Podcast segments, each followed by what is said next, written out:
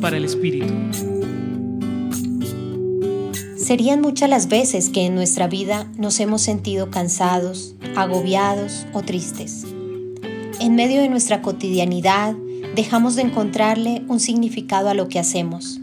Pensamos que todo lo que nos sucede es una prueba, que es tan pesada que no podemos sostenerla con nuestras propias fuerzas.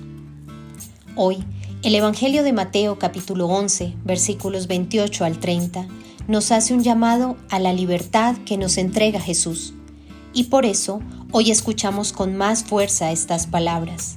Vengan a mí, los que están cansados y agobiados, y yo los aliviaré.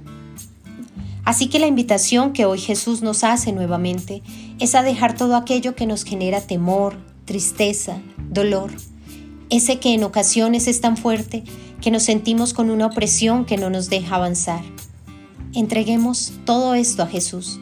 Permitámonos un espacio de diálogo sincero junto a Él para expresarle lo que sentimos y pensamos, para que Él pueda actuar en nuestra vida y liberarnos, ayudándonos una vez más con estas cargas que en la mayoría de las ocasiones somos nosotros mismos quienes las colocamos sobre nuestros hombros. Les acompañó en la reflexión de hoy Julián Andrea Martínez Blanco desde el Centro Pastoral San Francisco Javier de la Pontificia Universidad Javeriana.